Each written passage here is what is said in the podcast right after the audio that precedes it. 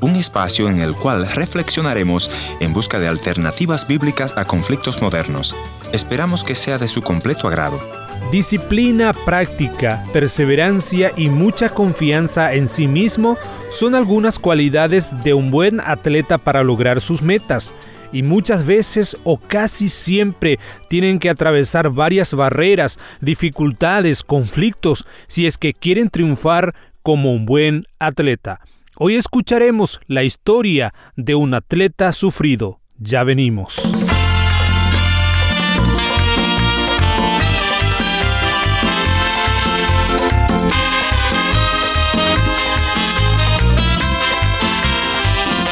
Bienvenidos al encuentro de hoy, soy su amigo Heriberto Ayala y antes de compartir con ustedes la historia de un atleta sufrido pero triunfante, me gustaría recordarles nuestra dirección en internet www.encuentro.ca para buscar allí nuestros contactos si es que desean comunicarse con nosotros aquí en el programa. Además pueden escuchar todos los programas que producimos a lo largo de los años aquí en el Ministerio Encuentro. Ahora vamos a dar la bienvenida a nuestro invitado. Él es Sergio Maldonado de Paraguay. Sergio, bienvenido aquí al encuentro de hoy. Muy buenos días, Heriberto. Realmente un gusto saludarles. Bueno, hoy por hoy soy viudo. Estoy viviendo con mis dos hijos, mis dos campeones, como yo digo siempre. Y bueno, hoy por hoy estoy acá como coordinador de general de RCC, que es Radio y TV, un holding, eh, el único medio cristiano, vamos a decirle, del Paraguay en TV y radio al mismo tiempo. Me gustaría, Sergio, si nos puede comentar eh, cómo ha sido tu infancia, tus padres, tus hermanos, cómo se compone la familia más grande. Yo siempre digo, tuve una infancia muy dura, Heriberto, realmente eh, muy difícil. He presenciado muchas cosas eh, que, que, hoy por hoy en el mundo son realidades, ¿verdad? Abusos, maltratos. Lo difícil en mí era el estudio, porque vivía en una zona alejada en el Chaco, acá, ¿verdad? Pero eh, la escuela me quedaba lejos. Mi, mis padres, mi papá era una persona muy violenta, tomaba también, ¿verdad? No, podría, no quiero decir alcohólica así, pero bueno, tenía también sus momentos donde eh, como niño era muy duro, sufrimientos, ¿verdad? Y muchas veces la salida era, y, eh, yo me sentía muy bien yendo a la escuela. La escuela quedaba a 8 kilómetros de mi casa, muchas veces no podía ir, entonces me tocó ir caminando. Siempre tuve como impulsora a mi abuela. Mi abuela es la que siempre me decía, tienen que estudiar para salir adelante. Y eso a mí se me grabó del primer día que me dijo mi abuela eso se me grabó en la mente y mi set de salir adelante fue siempre eso. Entonces no me importaba caminar 8 kilómetros, no me importaba sufrir el bullying, porque también sufrí el bullying. Todas esas cosas, eh, hoy por hoy yo agradezco, reconozco que gracias a esa experiencia hoy soy lo que soy.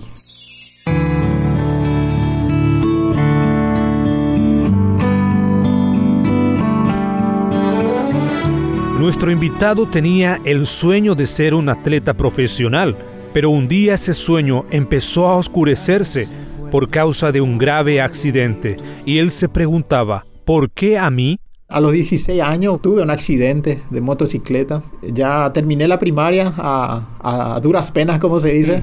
Terminé la primaria, luego me enfoqué en lo que es la secundaria. Y bueno, ahí como jóvenes, eh, querer jugar, querer correr. Siempre me gustó el deporte también.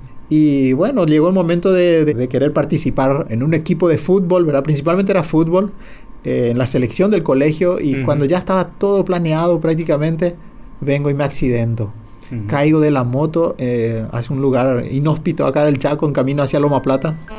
Eh, me, me, internan por más de 45, 45 días. Estuve en el hospital sin poder mover las piernas, prácticamente eh, decepcionado nuevamente y yo siempre me preguntaba si por qué siempre a mí me, suceden las cosas, ¿verdad? Porque era como que a mí nomás me sucedía en todos mis compañeros siempre. Y se rompía prácticamente el sueño que tenía. Sí, sí, siempre tenía un sueño y era, era roto por, de alguna manera. Entonces eso, eso hacía de que eh, me preguntara yo si hay un Dios, si existe un Dios, para mí que no existe, decía.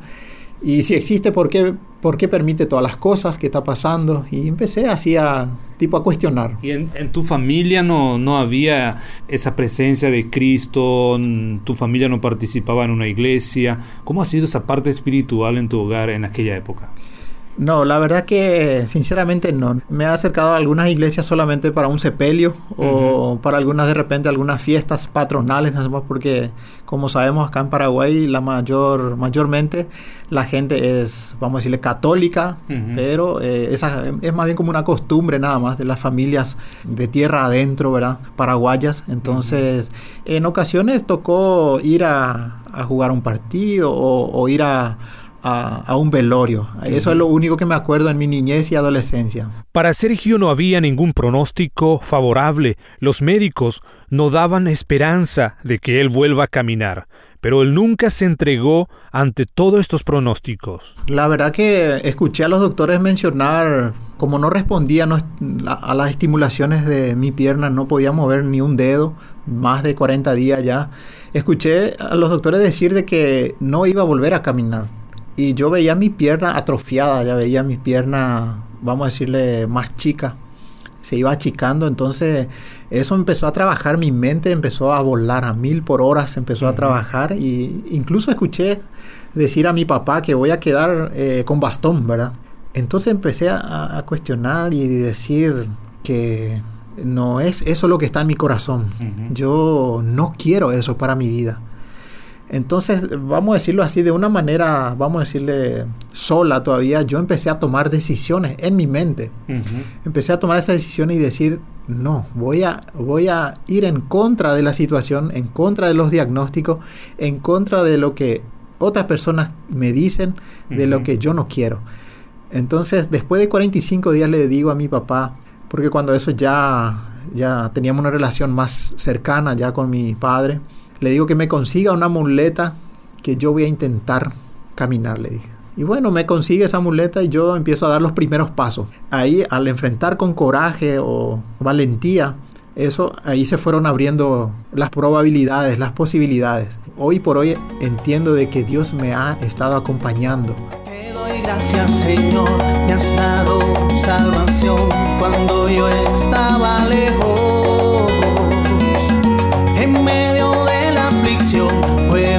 Cantar mi canción, Jesús nunca me abandona. Mis amigos, continuamos compartiendo con ustedes una verdadera historia de superación. ¿Y qué pasó después de este atleta sufrido? Escuchemos el relato. Después de dar los primeros pasos con la muleta, después de tirar la muleta, dije voy a entrenar mis piernas. el tiempo que yo quería entrenar lo voy a hacer ahora empecé a entrenar solo, simplemente solo, me levantaba de madrugada. Después al finalizar el colegio, eh, bueno, el último año ya de colegio, se organizan los Juegos Estudiantiles. Imagínense, los Juegos Estudiantiles a nivel Chaco Central, donde participaron 14 colegios. De hecho, ya venía entrenando eh, de una manera así personal nada más, por, por una cuestión mía nada más. Pero después eh, los, los profesores ven en mí que que tengo ese interés, ven en mí que voy progresando, que voy aplicando disciplina, que voy... Entonces se acercan profesores, bueno, se organizan los juegos, participo yo en los juegos, en la mayoría de los de los de las modalidades participo porque estaba en fútbol, estuve en volei y bueno, por, por, supuesto en atletismo, ¿verdad?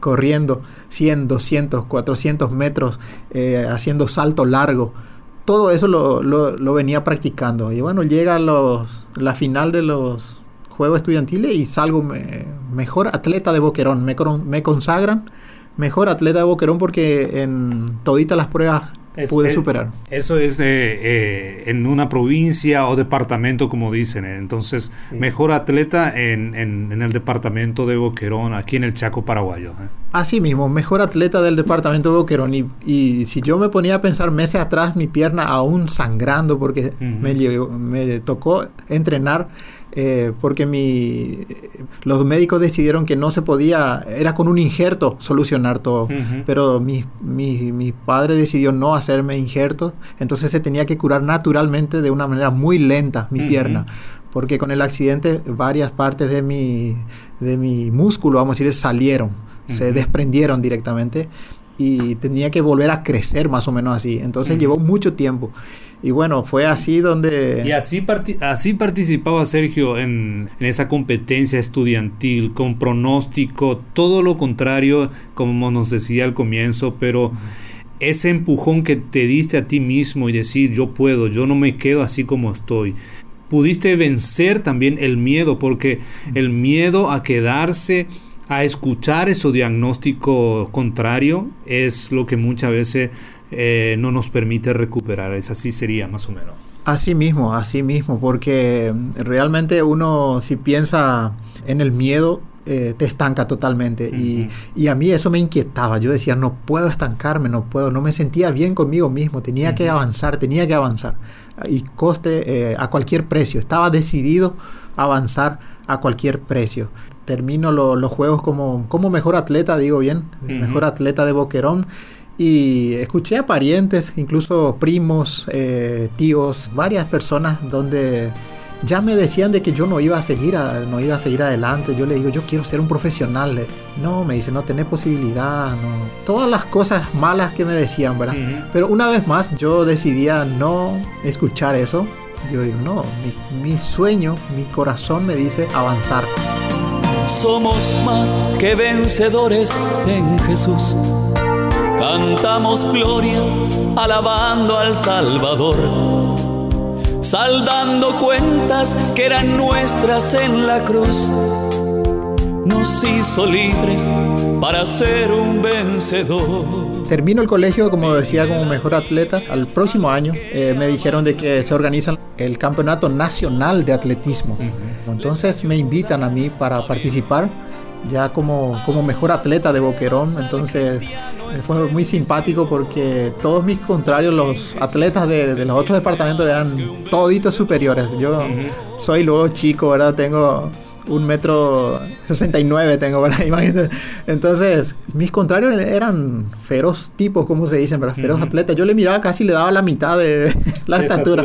y era, eh, todos me miraban con, con risas, con burlas nuevamente, ¿verdad? Y Recuerdo que mi profesor incluso llegó a pelear porque se burlaban tanto de mí que él salió a defenderme. Después me mencionan de que el premio para el primer puesto y segundo puesto de cualquiera de las modalidades de atletismo ya a nivel nacional será una beca completa universitaria y nada más y nada menos que una de las mejores universidades del Paraguay, considerada también eh, a nivel Latinoamérica. Toda mi niñez, vamos a decirle, estuve de una manera dura entrenando, vamos a decir, caminando a la escuela, 8 kilómetros después de ese accidente, entrenando duro nuevamente, saliendo.